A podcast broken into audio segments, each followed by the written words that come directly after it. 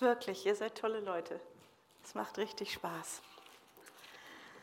Also, heute, was machen wir heute den ganzen Tag? Was machen wir heute nur mit dem schönen Wetter, oder? Wir sollten ans, ans Meer gehen, also an den See. Kleines Meer, großer See, ne? So. Ich freue mich, euch zu sehen. Und danke erstmal, danke euch, danke überhaupt, dass wir hier sein dürften. Ähm, die Tage haben Spaß gemacht. Danke für eure offenen Herzen.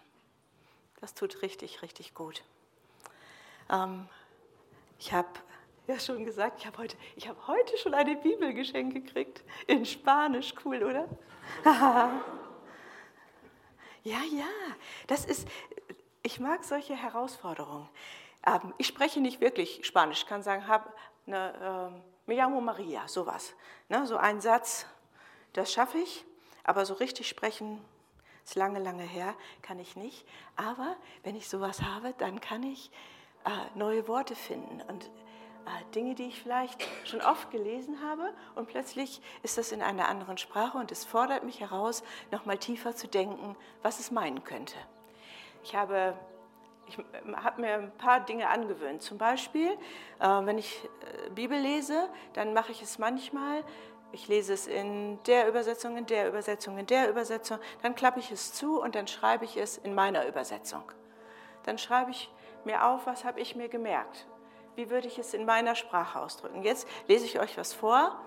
Ähm, ihr werdet das alles wiedererkennen und trotzdem hat es ein bisschen meine Sprache mit drin. Da heißt es, es danken dir die Gesprochenen deines Mundes.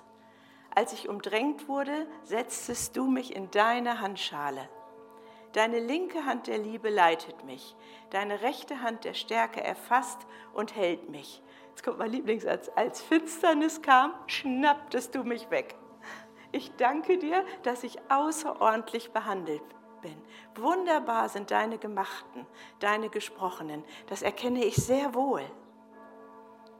Als ich in der Verbergung meiner Mutter mit deiner Herrlichkeit bebuntet wurde, leuchtete dein Angesicht über mir. Welchen Psalm erkennt ihr? Grob? Was könnte ich meinen? 139. Ja.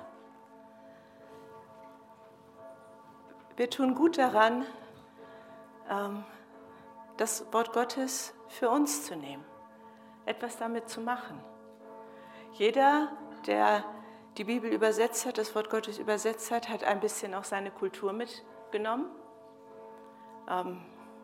Wenn ich zum Beispiel, wenn wir in Deutschland sagen, es regnet junge Hunde, dann fallen keine Hunde vom Himmel. Manchmal wünschte ich mir, dass wenigstens einer für mich runterfällt, aber Dieter sagt, wir sind zu viel weg, das ist nicht gut für den Hund. Also es fallen keine jungen Hunde vom Himmel. Es bedeutet, es regnet wie verrückt. In anderen Kulturen macht es gar keinen Sinn, sowas zu sagen. Denken, warum sagt sie, es fallen junge Hunde vom Himmel? Warum? Was ist in Deutschland los? Warum fallen da Hunde vom Himmel? Was ist da passiert? Ne? Also es lohnt sich hineinzudenken. Und ich habe ein, ein anderes schönes Wort gefunden, was mich sehr herausgefordert hat, immer noch herausfordert, äh, in die Tiefe zu denken, zu forschen, was es bedeutet. Ich habe nämlich in einer schönen Übersetzung gelesen, ähm, da steht, dass wir geschaffen sind als Menschen seiner Gegenwart. Also in anderen Übersetzungen heißt, wir sind in seinem Image geschaffen oder in seinem Angesicht geschaffen, in seinem Bilde geschaffen. Aber da steht, wir sind geschaffen als Menschen seiner Gegenwart. Gegenwart ist eine Zeitform, die ist nämlich jetzt. Gegenwart ist nicht morgen und nicht gestern, sie ist jetzt. Also ich bin geschaffen, jetzt für seine Gegenwart, jetzt ihn zu erleben. Jetzt finde ich immer gut. Ne? Herr, mach mich geduldig, aber sofort so einer bin ich. Also, Jetzt ist guter Tag. Und Gegenwart heißt ja auch äh, Nähe. Wenn ich in deine Gegenwart komme, muss es eine gewisse Nähe sein. Das ist ja nicht nur eine rein räumliche Nähe, wenn ich wirklich in der Gegenwart von, wenn Maria in der Gegenwart von Maria ist, ne, dann, und zwar wirklich, dann bedeutet es auch, dass wir in Herzensgegenwart sind. Sonst sind wir nur im gleichen Raum. Sonst sind wir im Einkaufszentrum oder so, dann hat das gar nichts zu bedeuten. Aber von Herz zu Herz nahe zu sein, ist schon was ganz Außergewöhnliches. Es gibt ein hebräisches Wort, das habe ich am Anfang gesagt, das heißt Yada, das wird J-A-D-A geschrieben. Yada, das bedeutet erkennen, also so wird es übersetzt, aber es meint eigentlich die tiefstmögliche, sich ständig erweiternde Vertrautheit zwischen Gott und seinen Menschen. Also eine ständige Nähebeziehung, eine ständige Gegenwartsbeziehung, eine ständige äh, sich an, annähern, äh, etwas von dem anderen wahrnehmen, ihn wahrnehmen, ähm, austauschen von, von Herzensdingen. Wie geht es dir damit? Wie geht es mir damit? Was denkst du darüber? Was denke ich darüber? Und Menschen seiner Gegenwart, so sind wir geschaffen. Und dann, als ich das gelesen habe, habe ich gedacht, okay, okay, okay, das klingt fein. Jetzt muss ich ein bisschen rausfinden, wie sind denn so Menschen seiner Gegenwart und was haben sie davon? Also, es hat mal ein, ein großer Seelsorger gesagt, äh, wenn du von jemandem fünf Franken willst, was musst du ihm geben? Und dann alle haben wir gedacht, gedacht, was muss man ihm geben? Und das ist ganz einfach, gib ihm sechs. das ist ganz einfach. Und er sagt, Gott bietet uns immer etwas Besseres an als das, was wir hatten. Er tauscht das alte Leben gegen neues Leben. Er tauscht Tod gegen Leben. Er tauscht Gefangenheit gegen Freiheit. Er tauscht Gebundenheit gegen Freiheit. Er tauscht Traurigkeit gegen Freude. Er tauscht solche Sachen. Er hat das weit Bessere, immer das weit Bessere. Und dann habe ich mir diese Leute angeguckt und habe gedacht, was für ein Erbe bringen sie mit und ist das auch unser Erbe? Können wir das haben, wenn wir uns entscheiden, Menschen seiner Gegenwart zu sein? Das ist ja eine Entscheidung. Ich kann mich ja entscheiden, ob ich bei den beiden sein will. Die haben uns eingeladen, dass wir wiederkommen dürfen. Ne? Also, die dürfen wieder in ihrem Haus wohnen. Äh, ich kann mich entscheiden, ob ich das will oder nicht. Das ist meine Entscheidung. Ich muss sie fragen, ob ich dann auch, wenn, wenn ich will, dass sie dann gerade Zeit haben. Aber grundsätzlich ist es meine Entscheidung das erstmal anzunehmen, ein Angebot anzunehmen. So ist es auch bei Gott. Eine Entscheidung. Er bietet uns an, Menschen seiner Gegenwart zu sein. Werde ich das annehmen? Also habe ich geguckt in der Bibel und habe geguckt, habe ein paar Menschen rausgesucht und habe gedacht, was haben sie uns als Erbe zu geben? Und ist das ein Erbe, was wir jetzt und heute haben dürfen? Macht das Sinn für uns? Und ähm, da habe ich als erstes habe ich den Abraham mir angeguckt. Und Abraham sein Erbe war, das wissen wir alle, ist der Vater des Glaubens und Vater vieler Völker, so ist sein Name. Vater vieler Völker. Das Interessante hier ist, ich würde es mit Rot unterstreichen, ist das Wort Vater. Abraham war das sehr, sehr wichtig, in der damaligen Kultur war es sehr, sehr wichtig, Vaterschaft zu haben. Aber warum? Weil es war im Übernatürlichen, der Vater im Himmel wollte sich offenbaren, wollte von Anfang an, dass seine Menschen wissen, dass er Vater ist. Wieder Einschub, Klammer auf, kommt so ein kleines Mädchen, wieder so eine kurze, ne, wird sie gefragt, ähm, wie alt ist dein Papa? Und dann sagt sie, er ist sechs Jahre. Und dann sagen, nein, du bist sechs Jahre, dein Papa ist wahrscheinlich älter als du. Weißt du, wie alt er ist? Und dann hat sie gesagt, ja, er ist sechs Jahre. Er hat angefangen, Papa zu sein, als ich auf die Welt kam. Vorher war er ein Mann. Das ist doch ein, eine klare Aussage. Vorher war er ein Mann. Ein Vater ohne Kinder ist ein Mann. Aber ein Vater mit Kindern ist ein Vater. Der himmlische Vater ist ein Vater und er möchte, dass wir diese Vaterschaft als Erbe nehmen, dass wir es nehmen und wissen, wir sind seine Kinder. Abraham war es sehr, sehr wichtig, auch im Natürlichen ein Vater zu sein. Und das hat ja hinten und vorne nicht geklappt. Also im Natürlichen hat er es versucht. Er hat es versucht. Er hat es, oh, er hat alles reingesetzt. Und wie schwer war es für ihn und für Sarah? Wie schwer war es? Was für ein Schmerz war in ihm?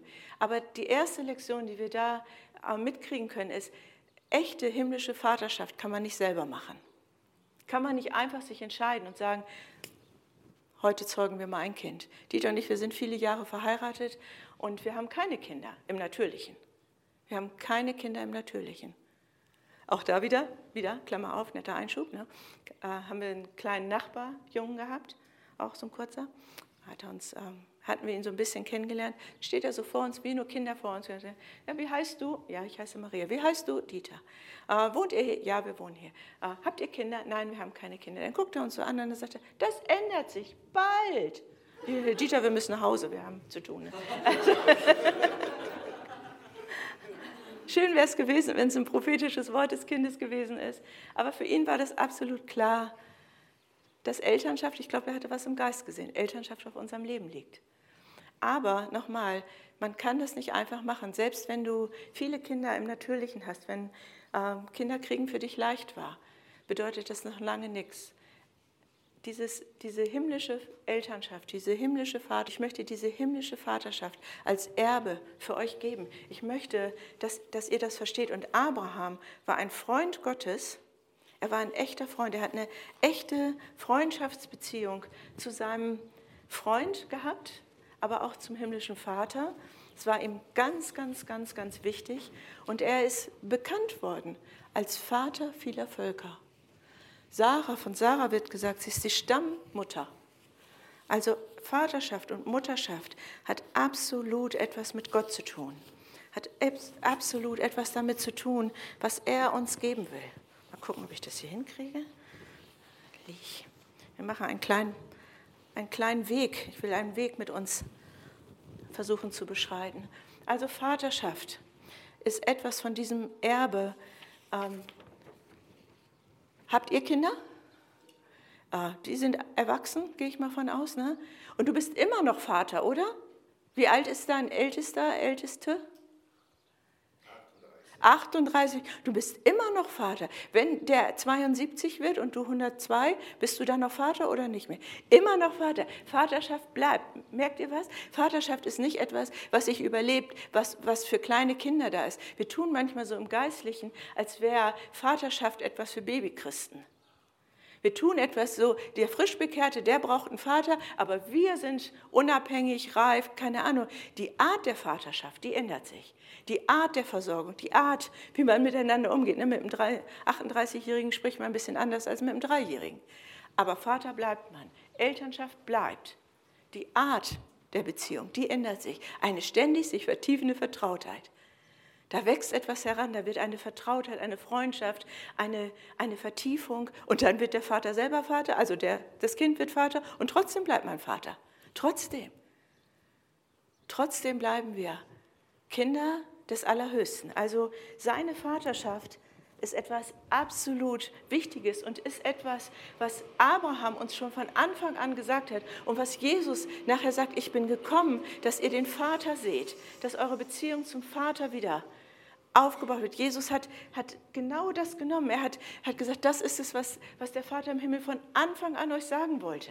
Es zieht sich durch die ganze Bibel durch. Es zieht sich durch alles durch. Und ich bin dafür gekommen, damit ihr freien Zugang zum Vater habt, damit ihr entspannt mit ihm leben könnt, damit ihr eine, ein friedvolles Verhältnis haben könnt, damit ihr euer Erbe empfangen könnt, damit ihr in euer volles Erbe reinkommt. Das, die nächste Person, die ich mir angeguckt habe, war Mose. Mose ist mein Freund, absolut mein Freund. Der ist ja mit wie viel Millionen Leute durch die Wüste gelaufen? Stell dir vor, du bist da zuständig für so viele Millionen und hast kein Essen bei. Ich meine, das, irgendwann waren die, hatten die alles aufgegessen. Alle Vorräte waren fertig. Ne?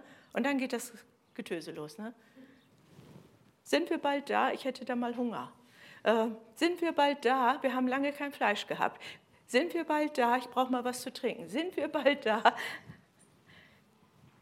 Mose hat ein so großes Volk durch ein, eine schwere Zeit geführt. Aber er hat sie aus etwas raus in etwas hineingeführt. Er hat sie rausgeführt aus der Sklaverei und hinein, nicht nur ins verheißene Land, sondern ins Land der Freiheit. Er hat sie rausgeführt aus einem Leben in Enge, in Sklaverei, wo einer sagt, steh auf, mach das, mach es so, mach mehr Ziegel, äh, es reicht mir nicht so viel und ich gebe dir auch nicht äh, das Material zu den Ziegeln, ich mache den Druck höher. Ähm, von, von innerlicher und äußerlicher Gebundenheit hinein in ein Land der Freiheit. Dann habe ich gedacht, Vater, da, da fehlt mir ein innerer Link. Mir fehlt nämlich, ich verstehe nicht so ganz, wie, wie das mit diesem Land der Freiheit, das verstehe ich noch nicht, denn Mose hat ihnen ja das Gesetz gebracht. Und ich bin ein freiheitsliebender Mensch, für mich Gesetz und Freiheit, das passt nicht ganz zusammen. Da, da habe ich gedacht, ich verstehe es nicht ganz. Hilf mir zu verstehen, Vater. Hilf mir zu verstehen, ähm, wie das zusammenpasst. Und dann hat der Vater zu meinem Herzen gesprochen und hat gesagt, Maria, denk mal, du hast äh, Magen-Darm über drei Monate, richtig schlimm. Also du hast Durchfall, du kannst nichts essen, nichts trinken, alle Nahrung äh, bleibt nicht. Und dann bist du bei so einer netten jungen Frau da eingeladen ne? und die kocht richtig lecker, scharf und fettig. Dein erstes Essen nach drei Monaten Magen-Darm, scharf und fettig. Da kannst du gleich einen Krankenwagen vor die Tür stellen, oder? Da kannst du gleich einen Einlieferungsschein mit fertig machen, weil unser Körper das gar nicht verträgt. Wir sind das Gute nicht mehr gewöhnt. Dabei ist es alles richtig, das Essen ist richtig. Alles ist richtig. Aber wir können das nicht verstoffwechseln. Wir, unser Körper ist so geschädigt, noch so schwach, dass wir das noch nicht können. Freiheit, das, das Volk Israel, das Volk, das aus der Gefangenschaft rausgeführt hatte, hatte kein inneres Konzept von Freiheit, von Freiheit im Geist. Haben gedacht, wie viele Freiheit ist, dass ich mache, was ich will und mir ist doch egal, was du dazu denkst. Sie dachten, das ist Freiheit. Aber die Bibel spricht von Freiheit von was anderem. Freiheit ist, einer achte den anderen höher als sich selbst. Freiheit ist, äh, Gott, ich folge dir freiwillig, weil ich dein, dein Herz, dein Wesen erkannt habe. Freiheit ist wirklich anders. Und ich, ich glaube, wir brauchen diese himmlische Schonkost, die uns ab und zu sagt, Schätzchen, das tut dir nicht gut. Das tut dir nicht gut, wenn du solche Dinge machst, das tut dir nicht gut. Das ist auch Liebe, zu sagen, ähm, ich lade dich zum Essen ein, aber heute kriegst du eine traurige Terrine, ne? also eine Schlabbersuppe, irgendwie sowas. Heute kriegst du, wir, wir waren mal hier in der Schweiz, haben wir Urlaub gemacht, da hatte ich wirklich Magen-Darm und äh, hatten Vollpension in dem, in dem Hotel und die waren richtig reizend. Und dann, äh, einen Tag war ich im Bett und sie haben das alle mitgekriegt und dann am nächsten Tag kamen wir zum Frühstück ich habe gedacht, oh lecker, Frühstück, Rührei, so was Gutes. Ne? Und dann bringen die mir Haferschleim. Oh, oh. Aber klug war es. Das war liebevoll und sehr klug. Das war sehr liebevoll und sehr klug. Ich hatte eine Grenze, Sie haben mir eine Grenze gegeben und gesagt, das ist nicht gut für Sie, wenn Sie jetzt gleich wieder anfangen, all das zu essen. Das heißt ja nicht, dass ich es nie essen darf. Es das heißt nur jetzt noch nicht. Solange, bis ich es wieder vertrage. Die Freiheit, Freunde, ist etwas, was, ähm, die Freiheit im Geist ist etwas, was wir lernen dürfen.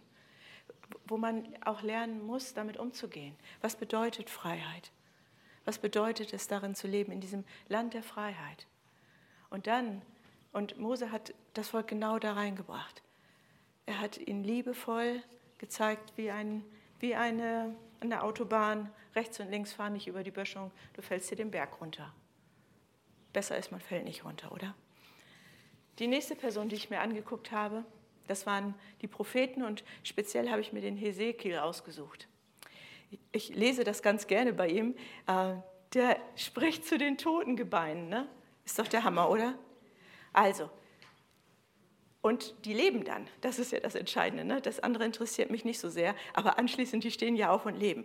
Was passiert, wenn man sorgfältig in diesen Übersetzungen liest, dann steht da, dass der Geist Gottes ihn geführt hat, rundrum und rundrum und rundrum. Stell dir vor, Gott lädt dich ein, wir machen einen Spaziergang, wir gehen um den Friedhof und wir gehen rundrum und rundrum und rundrum. Wir gehen durch eine schwere Situation, wir gucken sie von vorne, von hinten, von, von überall an. Wir, und ich denke, Gott, können wir was ändern? Bitte, ne? kann ich mehr gucken, kann ich was anderes gucken? Aber er sagt, erstmal, wir gucken das Problem von allen Seiten an. Dann sagt Gott zu dem Propheten, äh, können, jetzt hat er es wahrgenommen, also das ist tief, er hat es tiefer innerlich, also die sind mausetot, da geht gar nichts mehr, ne? die sind richtig tot, nicht noch ein bisschen Hoffnung, nein, nein, nein, die sind tot. Ne? Und er sagt, da können die wieder leben. Und jetzt macht Hesekiel etwas richtig Kluges, er geht innerlich so einen Schritt zurück und sagt, hm, ich habe keine Verantwortung, Gott, du weißt es. Gott, du weißt es. Und wir machen, denken oft, also mir geht es oft so, wenn ich so eine Frage von Gott höre, dann denke ich schon, ich bin verantwortlich dafür, dass die wieder leben. Versuche alles, um die zu wach zu pumpen und zu sortieren und tralala zu machen. Aber ich habe noch nie einen Toten wieder zum Leben gekriegt. Also ich habe das gelernt, wie man das macht, aber äh, wenn einer richtig tot ist, dann hast du keine Chance. Und der Prophet sagt hier was Besonderes. Er sagt, Gott, du weißt es. Gott, du weißt es. Kann, kannst du mir kurz deinen Plan sagen? Und ein Mann der Gegenwart Gottes. Was passiert, weil er in der Gegenwart Gottes ist? Was passiert, weil er in der Gegenwart Gottes ist? Dann kommt die Gegenwart Gottes und erweckt die zum, zum Leben. Wenn die Gegenwart Gottes, und die war mit dem Propheten, wenn die kommt, dann passiert Leben. Und zwar richtiges Leben. Wenn wir das sorgfältig lesen, und ich ermutige euch, das zu tun, sorgfältig zu lesen, lesen wir mehrere Sachen. Wir lesen dreimal in diesem Kapitel, dreimal. Wozu das Ganze? Nämlich, damit sie Menschen meiner Gegenwart werden. Das sagt Gott, damit sie Menschen meiner Gegenwart werden, damit sie meine Gegenwart wieder wahrnehmen können, damit sie in meiner Gegenwart in Freiheit sein können, damit sie meine Vaterschaft wahrnehmen können. Er sagt es dreimal. Wahrlich, wahrlich, wahrlich, ich sage euch, so soll es ganz bestimmt sein.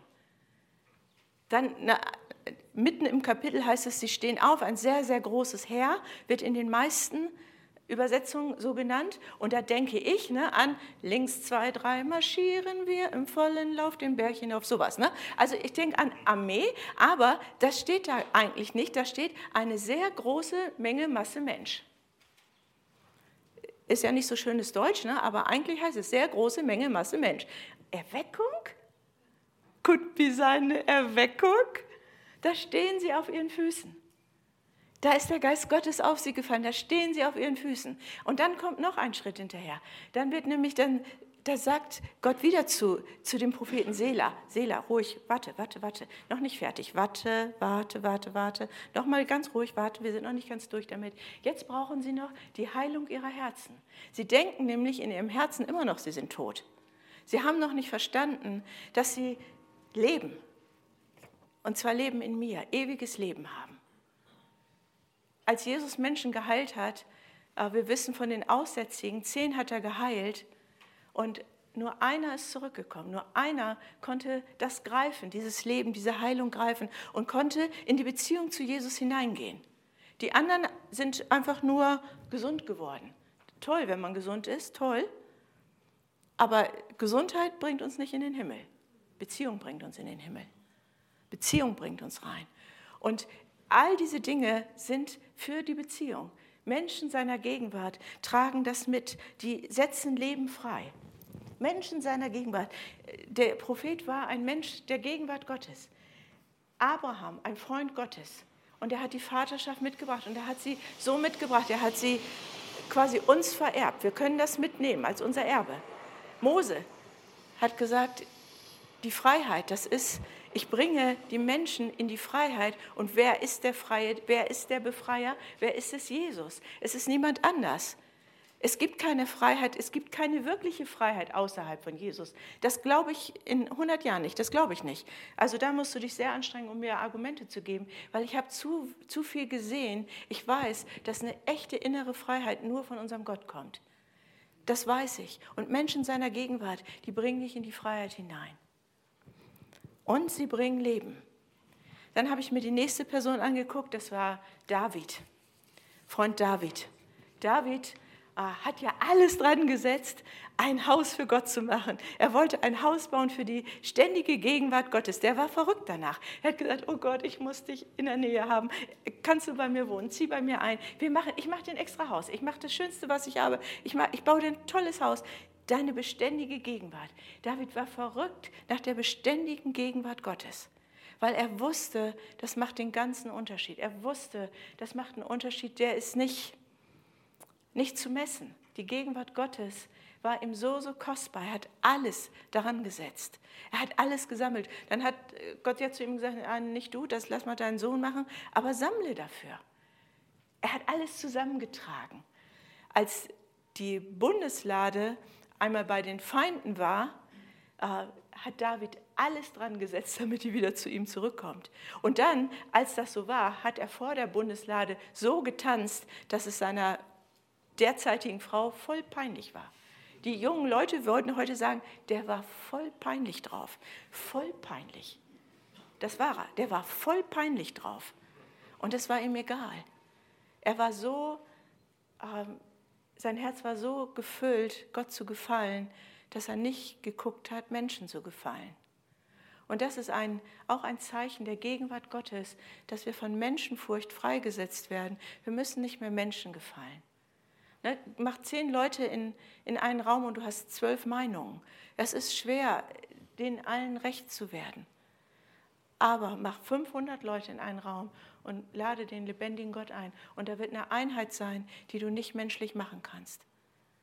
Einheit bedeutet, auf ihn zu gucken, das gleiche Ziel zu haben, den gleichen Gott zu haben, mit, mit der gleichen Leidenschaft ihm nachzufolgen. Und das war Davids höchstes Ziel. Und David, ein Mann der Gegenwart Gottes, der hat viele Kämpfe in seinem Leben gehabt. David hat es ja nicht leicht gehabt. Sein Leben war kein Spaziergang. Ich möchte nicht mit ihm tauschen. Aber er war so hinter der Gegenwart Gottes her. Wenn immer Kämpfe waren, wenn der Feind angegriffen hat, hat David etwas gemacht, ist immer einen Schritt zurückgegangen, hat gesagt, ich muss Gott fragen. Die Bibel sagt immer, er stärkte sich in seinem Gott.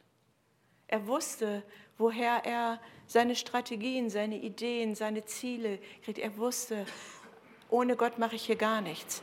Ich gehe mal noch mal zurück zu Mose. Mose hat etwas erlebt, da war er auf dem, ba ähm, auf dem Berg mit Gott und hat da diese Schrifttafeln gekriegt. Dann kommt er runter und das ganze Volk hat in der Zwischenzeit sich ein goldenes Kalb gebastelt. Da hat der Blutdruck gekriegt, ne? der hatte hier die Halsader ist ihm geschwollen, der hat da Blutdruck gekriegt. Ne? Ich fasse es ja nicht. Ne? Fünf Minuten guckst du nicht hin und schon machen sie Quatsch. Ne? Kaum bist du raus und schon machen die hier die Party. Geht's eigentlich noch? Und dann, buff, ne, hat er das kaputt gehauen.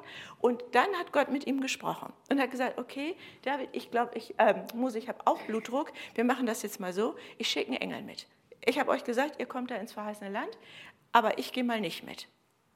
Und weißt, wisst ihr, was ich glaube? Ich glaube, an dem Augenblick, ne, da sind sozusagen seine Beine zu Zement geworden. Und da hat er sich dahingestellt und hat Mose gesagt, ich gehe hier keinen Schritt. Gott, gehst du mit? Gehe ich auch. Gehst du nicht mit? Ich gehe keinen Schritt. Ich lasse dir hier eine Füße verhungern. Verhungern wir eben alle. Hast du Schuld? Ich gehe keinen Schritt. Nix. Ich, ohne dich, ich rühre mich hier nicht weg. Ihm war das nicht nur wichtig, ein Ziel zu erreichen, ihm war das wichtig, dieses Ziel mit Gott zu erreichen. Er hat gesagt, was hilft uns die ganze Freiheit, Gott, wenn wir dich dabei nicht haben? Was hilft uns das?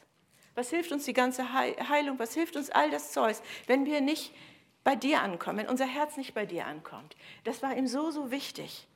Also all diese Menschen, denen war das so wichtig, die Gegenwart Gottes. Gehen wir ins Neue Testament, da habe ich mir Petrus angeguckt.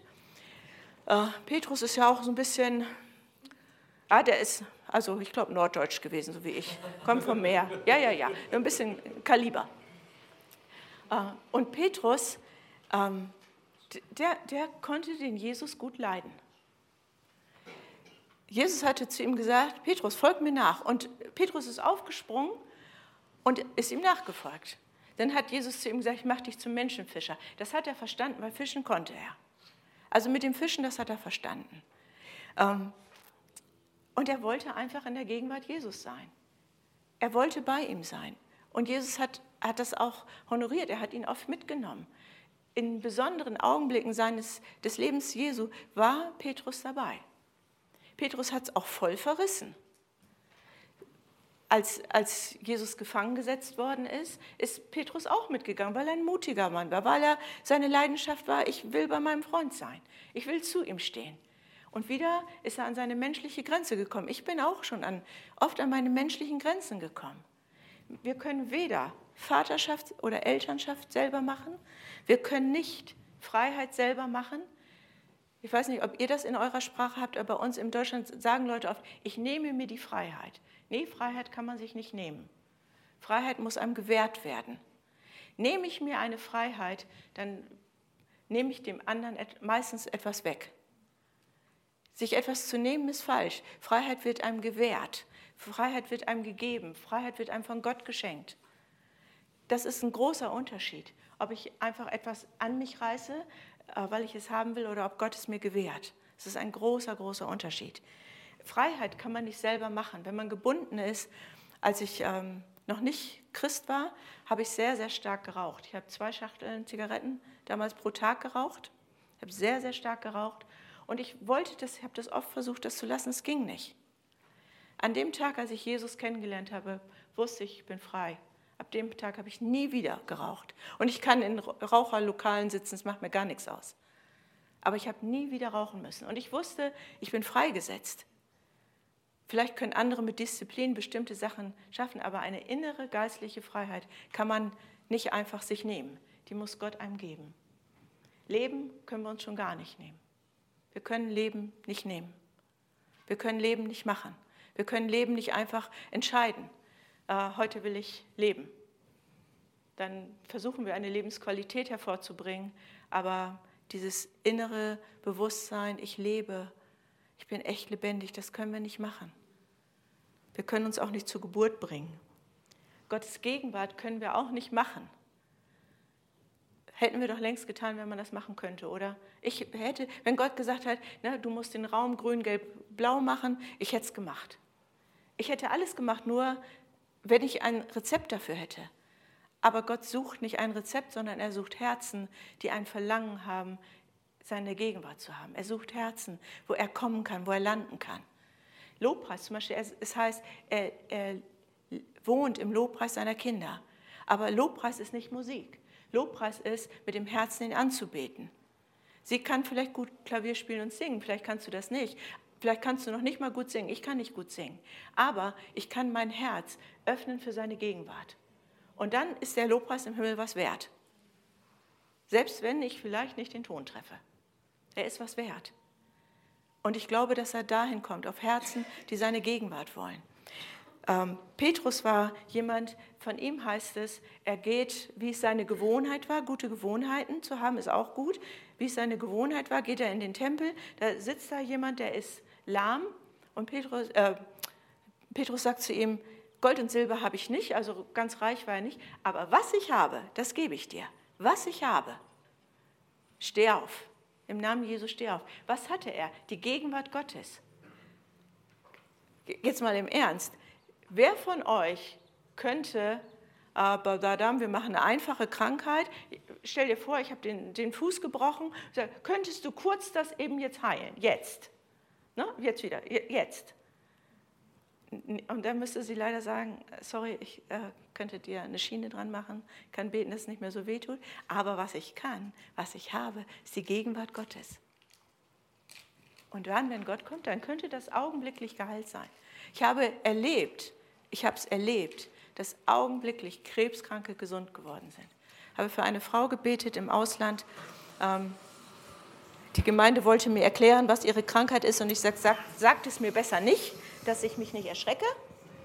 Wir beten einfach mal, dass die Gegenwart Gottes kommt. Dann ist die Gegenwart Gottes gekommen. Zwei Monate später habe ich eine Mail von ihr bekommen und sie hat gesagt, ich hatte Krebs und ich bin geheilt. Ich war wieder beim Arzt. Die Gegenwart Gottes macht es, das machen nicht wir, aber seine Gegenwart macht es. Zeichen und Wunder, seine Gegenwart macht es.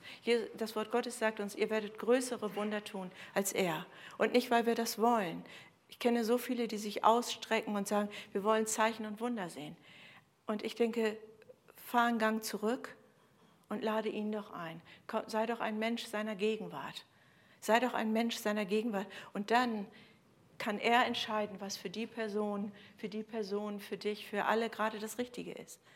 Und Jesus hat alles erfüllt. Jesus hat gesagt, ich bin gekommen, damit ihr erkennt, dass ich einen Vater im Himmel habe und wieder zu ihm kommt. Kommt doch nach Hause. Ihr, ähm, wir sind alle so elternlos geworden. Wir sind so Waisenkinder. Da ist keiner, der sich kümmert. Kommt doch nach Hause. Kommt rein in die Freiheit. Ich weiß niemanden, der für unsere Freiheit so gekämpft hat für Jesus. Er hat alles bezahlt, damit wir frei sein können. Alles. Er hat alles gegeben, damit wir frei sein können. Er hat gesagt, nicht nur ich gebe euch Leben, sondern ich bin das Leben. Ich bin die Auferstehung und das Leben. Er ist es in Person. Er hat es uns gegeben. Und zwar, weil Jesus gesagt hat, ich bin immer in der Gegenwart Gottes. Ja, ich habe den Himmel verlassen, um bei euch zu sein, aber nur, um euch zu zeigen, dass man beständig in der Gegenwart des Vaters leben kann. Und in dieser Gegenwart passieren diese Dinge.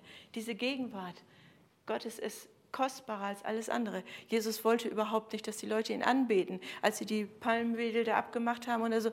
Äh, ne, und dann hat er gesagt, äh. so, er hat es genommen, weil es war richtig, dass er es bekommt, aber das war ihm nicht wichtig.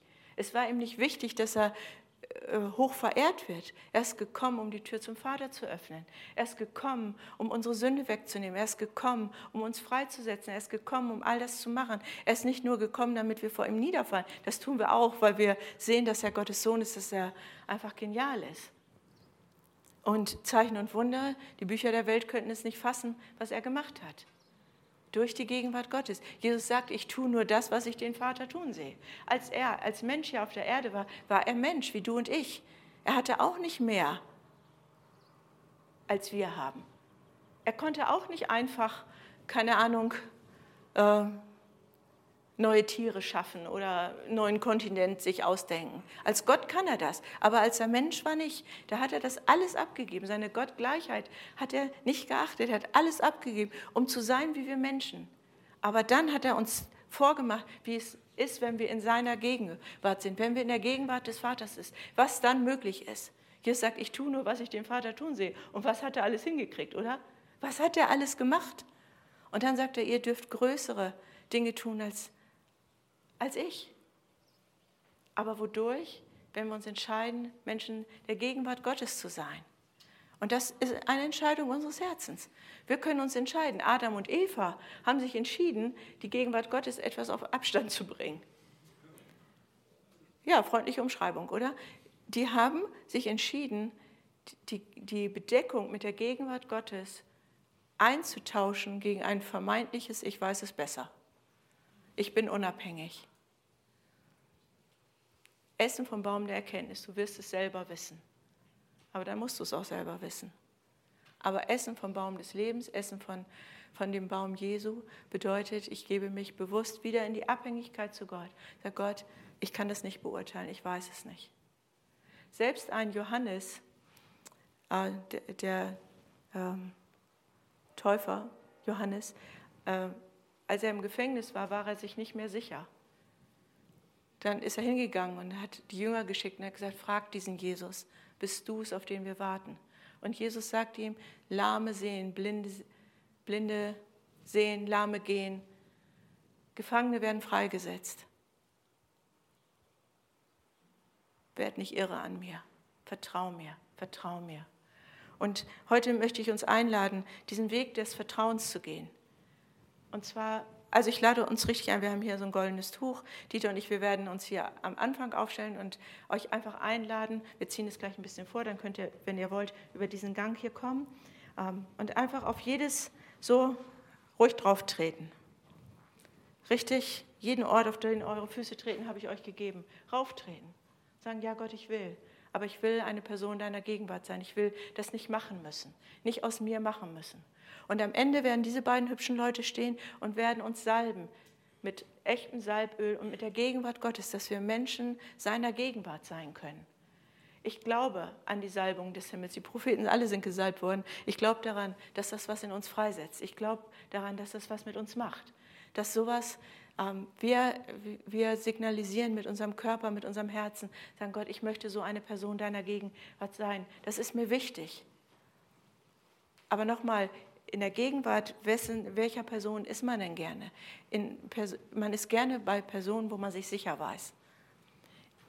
Ne? Du hast eine gute Ausstrahlung, deshalb würde ich in deine Gegenwart kommen. Wenn du aber, wenn mir jemand sagen will, der Mann ist, äh, nein, das sagt man nicht über dich, aber stellt mal vor, hier wäre jemand anders, der zügig wäre, so mit rhythmischer Handauflegung, eine Zapp, kriegst du ein paar an die Ohren, bevor du was falsch gemacht hast. Die Gegenwart würde ich ein wenig scheuen freundlich, wieder freundlich. Ich hätte Schiss, ich würde in die andere Richtung rennen, wenn ich ehrlich bin. Also man geht in die Gegenwart dessen, wo man sich sicher weiß, wo man sich geborgen weiß, wo man weiß, da passiert mir nichts Schlimmes.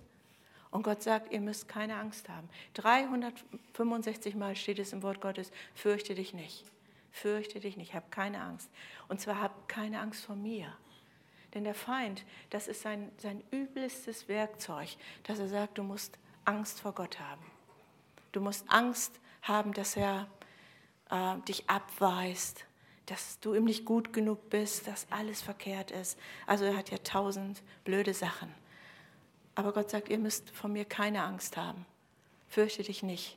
Sei ein Mensch meiner Gegenwart und dein Leben wird revolutioniert und verändert, wird total anders, als du dir vorstellen kannst, wird tiefer, reicher und besonderer. Und, das, und all diese Dinge, diese Menschen haben das gelebt aber es ist das Erbe, was sie für uns gegeben haben.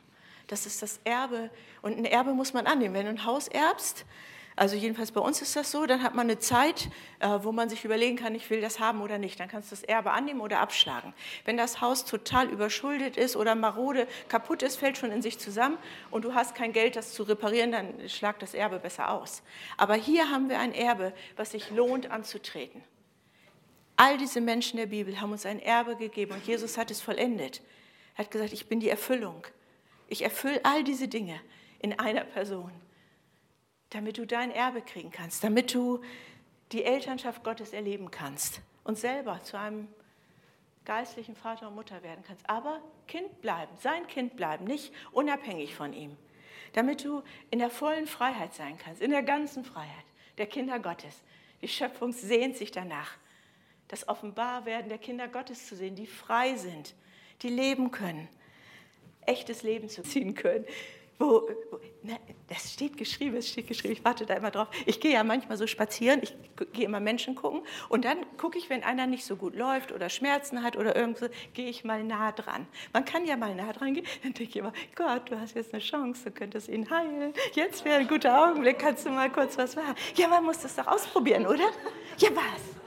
Wenn das mit dem Schatten da passiert, warum denn nicht? Man kann das doch mal ausprobieren. Was, was kann dabei schiefgehen? Gar nichts. Kann gar nichts schiefgehen. Aber ich erwarte das. Es steht geschrieben, dass Leute an uns zupfen werden und sagen, was muss ich tun, damit ich gerettet werde? Ich denke immer, hier bin ich, zupft mal, zupft mal, ich erzähle es euch. Natürlich. Natürlich. Menschen seiner Gegenwart. Ich habe ein Buch gelesen von einer Nonne, die hat sich also die wollte Nonne sein, weil sie Nonne sein wollte, die wollte Jesus heiraten, alles richtig. Und dann hat sie irgendwann gemerkt, Mann, ich bin Nonne, wie andere Zahnarzt sind oder so. Das ist nur ein Beruf. Aber eigentlich wollte ich mehr. Ich wollte eine Person seiner Gegenwart sein, aber ich bin das nicht. Und dann hat die Obernonne sie freigesetzt und hat gesagt, du hast ein Jahr Zeit, dein Herzensziel zu erreichen. Mach, was du willst. Und dann ist sie hingegangen zu solcher Gemeinden, wie ihr hier seid, wie wir hier sind die komische Sachen machen, die Hände auflegen und so, so Zeugs machen. Da ist sie da hingegangen, hat gesagt, da war ich noch nie. Man muss mal gucken. Und die sagen, die Gegenwart Gottes ist da. Dann ist sie da hingegangen, ist mit dem Geist Gottes erfüllt worden. Konnte in anderen Sprachen sprechen. Dachte, das ist aufregend. Dann hat sie, äh, dann haben die, waren lieb zu ihr, haben gesagt, wir haben hier so Healing Rooms, hatten die damals auch schon. Die haben das ein bisschen anders genannt, aber es war das Gleiche. Wir beten hier für Kranke. Und sie hat gesagt, ja, ist doch verrückt für Kranke beten, oder? Also, als wenn das hilft. Ne? Also, aber sie hat gesagt, okay, bis jetzt, dann gehe ich mit, ich gucke, was passiert. Dann haben die ihr ein, ein äh, Kind gebracht, was, was ganz behindert war, haben es ihr in die Arme gelegt und sie dachte, hoffentlich erwartet jetzt keiner, dass das gesund wird. Ne? Hoffentlich erwartet hier keiner was von mir. Ich habe keine Ahnung, was ich machen soll. dann hat sie in diesen fremden Sprachen gesprochen. Dann kommt eine andere Frau und sagt, oh, Sie sprechen sehr gut Polnisch. Und sie sagt, nein, ich spreche gar kein Polnisch. Doch, Sie haben das jetzt in Polnisch, haben Sie, für das, haben Sie gebetet in Polnisch. Dann hat sie erlebt, wie Leute gesund geworden sind. Sie hat erlebt, wie Tumore weggegangen sind. Sie hat erlebt, wie Beine gewachsen sind. Sie hat erlebt, wie Blinde sehend geworden sind. Da war ein Kind, das hatte bei Silvester die, ein Auge ausgeschossen. Der war zehn Jahre und hat äh, ne, das Ding hing und hat sich das Auge rausgeknallt. Und das Auge war wirklich weg. Das war ganz und gar weg. Da wurde für das Kind gebetet und es hatte dann schon ein Glasauge drin, war operiert worden, der Sehnerv war kaputt, wurde für dieses Kind gebetet. Und was war? Am Ende wurde das in einem augenärztlichen Symposium vorgestellt, dieses Kind, weil der nämlich mit der leeren Augenhöhle und dem zugeklebten gesunden Auge besser gucken konnte als mit dem gesunden Auge. Der konnte durch das nicht vorhandene Auge besser lesen. Dann haben die Eltern Gott gefragt und haben gesagt, Gott, warum hast du ihn nicht geheilt? Und dann sagt Gott, ja, nach zwei Jahren hätte doch keiner von euch mehr geglaubt, dass es ein Wunder ist. Alle hättet ihr versucht, irgendetwas zu erklären. Aber an diesem Wunder kommt ihr nicht vorbei. Da kommt keiner dran vorbei. Das kann unser Gott. Und das will er sogar, das will er sogar. Er will uns hineinführen. Aber das macht seine Gegenwart aus. Diese Frau hat erlebt, dass die Gegenwart das ausmacht. Dann ist sie zurück in ihren Orden und die hatten da so eine, eine äh, andere Nonne, die war sehr wie soll ich das freundlich sagen? Die war eben nicht freundlich. Also, ah, die war überhaupt gar nicht freundlich. Das war eine Zicke. Und die, die jungen Ordensschwestern hatten alle Angst vor ihr. Dann kam sie zurück und die hat gesagt, hier, du hast einen Termin in meinem Zimmer, aber zügig, durch, sofort kommst du hierher. Da hat ihr Herz ne, gezittert vor Angst. Sie hat gedacht, die holt mich Kiel. Wisst ihr, was das bedeutet? Also, ne, die nordert mich ein hier. Die, also, da wird nichts Gutes mehr bei mir bleiben. Die. Und dann sitzt diese alte Nonne mit Gicht in den Fingern und gritzeligem Herz vor ihr, guckt sie an und sagt, du hast etwas, was ich nicht habe und ich bin zu alt, lange rumzureden. Ich will es auch, jetzt.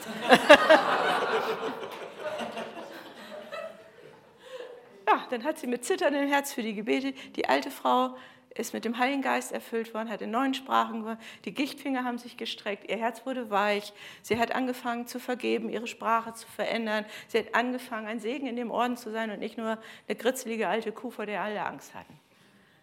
Die Gegenwart Gottes setzt frei. Die Gegenwart Gottes. Freunde, und da lade ich uns ein, dass wir diesen Parcours jetzt machen. Dieter, würdest du hierher kommen? Ihr beide würdet ihr euch dahin stellen? Ich habe mein wunderschönes Stempelherz mitgebracht. Und wenn ihr gestattet, nee, wir lassen es einfach liegen. Also, ihr seid eingeladen, geh einfach diesen Parcours und lass dich salben mit der Gegenwart Gottes. Ich stempel dich mit der Liebe Gottes, der Liebe des Vaters. Geh einfach. Geh deinen Weg. Ich stemple dich mit der Gegenwart Gottes. Sei eine Frau der Gegenwart Gottes, du auch. Sei eine Frau seiner Gegenwart du Mann Gottes, sei ein Mann der Gegenwart, seiner Gegenwart. Auch du eine Frau seiner Gegenwart. Seine Gegenwart kostbarer als alles andere. Genieße seine Gegenwart. Sei gesegnet mit seiner Gegenwart, die ständig auf dir ruht. Die Gegenwart des Allerhöchsten.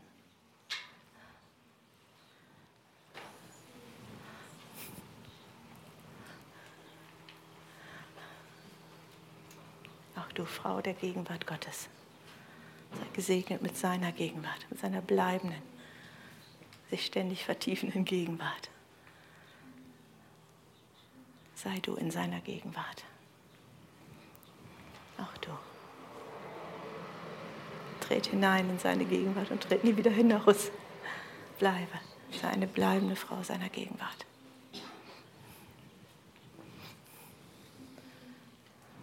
Willkommen in der Gegenwart Gottes. Sei ein Mann der Gegenwart Gottes. Genieße seine Gegenwart. Tauche ein. Lass sie ausbauen, vertiefen. Leben und Freiheit freisetzen. Dein ganzes Land, dein ganzes verheißenes Land, nimm es ein.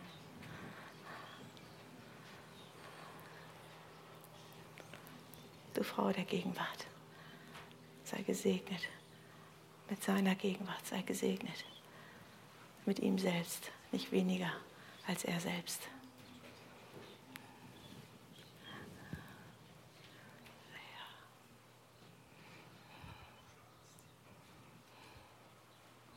Danke, Lord. Danke, Gott. Lecheba. Lecheba.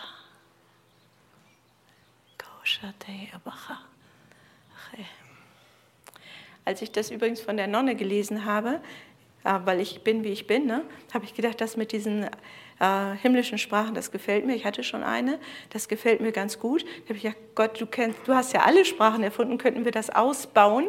Könnte ich mehr haben? Als ich das Buch fertig gelesen hatte, hat, konnte ich zehn himmlische Sprachen. Dann habe ich aufgehört zu zählen. Sei erfüllt, sei du erfüllt mit seiner Gegenwart. Du Mann seiner Gegenwart, sei erfüllt mit ihm selbst, sei erfüllt, umhüllt, umspült seiner Gegenwart. Nimm dein Land ein, bau es aus.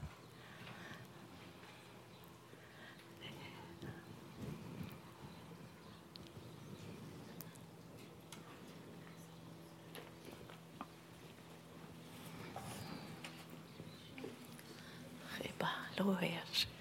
Sabachabadienta. Lehete Sohabakwa. Willkommen, willkommen daheim. Willkommen in der Gegenwart Gottes. Du Frau der Gegenwart Gottes. Willkommen im Land des Trostes und der Heilung. Willkommen im Land des Lebens. Willkommen. Bechaba Joshua Be. Sahabana Tejas. Danke, Lord. Danke, Lord.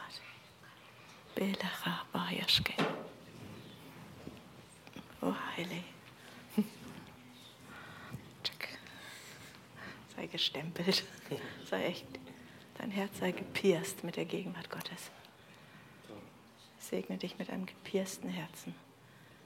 Mit einem Herzen, das voller Leidenschaft nicht zurückweicht. Es sei denn, es hat ihn. Segne dich damit, dass seine bleibende Gegenwart auf dir und mit dir ist. Du Mann der Gegenwart Gottes. Gib dich nie mit weniger zufrieden. Entweder ganz oder ganz.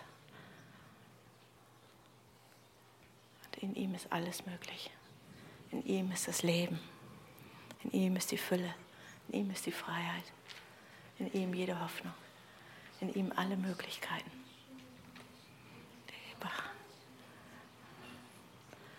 Willkommen in der Gegenwart Gottes. Wir segnen dich mit seiner Gegenwart. Wir segnen dich, dass du in seiner Gegenwart bleibst, dass du sie fühlen, schmecken und sehen kannst. Nimm sie wahr, seine Gegenwart. E, Lahato Yashkabache, Lehesaba Baheshe, Tikwadaba Dandama, Abache. Danke, Lord. Danke, Lord. Allah.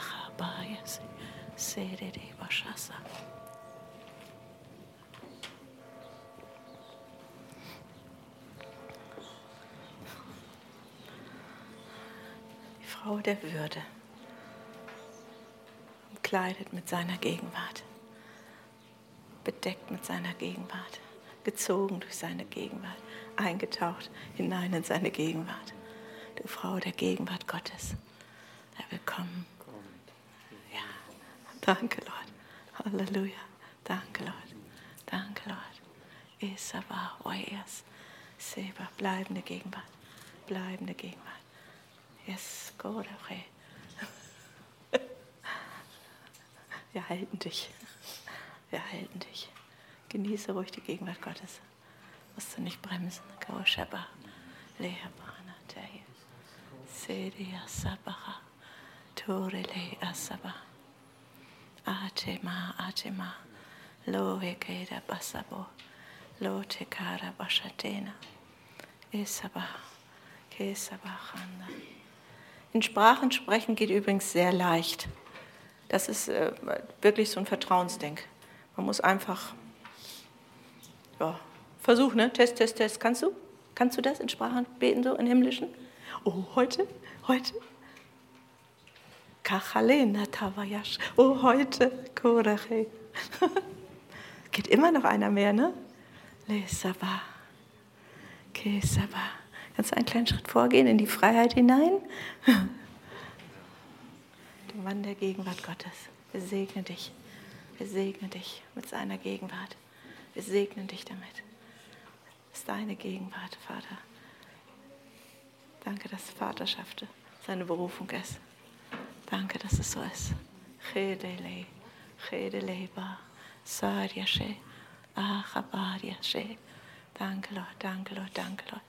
Te Bachavad Yosha, Te Seba, Te Kwaba, Te Lachabana, Te Stakwa Be, Stakwa Belecha, Te Didi Sasaba, Upsaleda. Okay, wieder ein Schritt. Jetzt hinein ins Leben. Willkommen in der Gegenwart des Vaters. Willkommen in der Gegenwart Gottes. Willkommen bei ihm. Willkommen. Le Saba Te Bakwatase. Willkommen im Land der Freiheit. Te Babahayase. Te Shasada Abaha. Lo Ekwara Benese. Teyaska, Teyaskarayashka, Stoda Ibahadanale, Stakware Shasaba. Danke, Lord. Danke, Lord. Veleteba. Atya Serede Kosaba. Torede.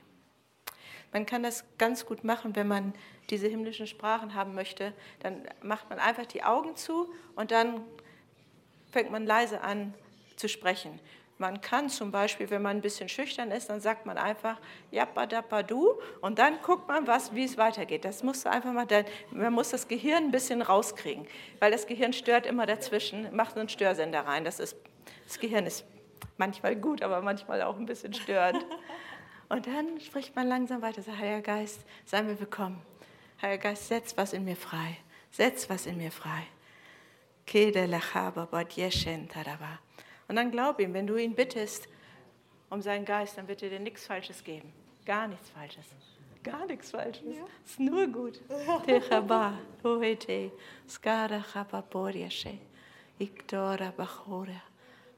Skara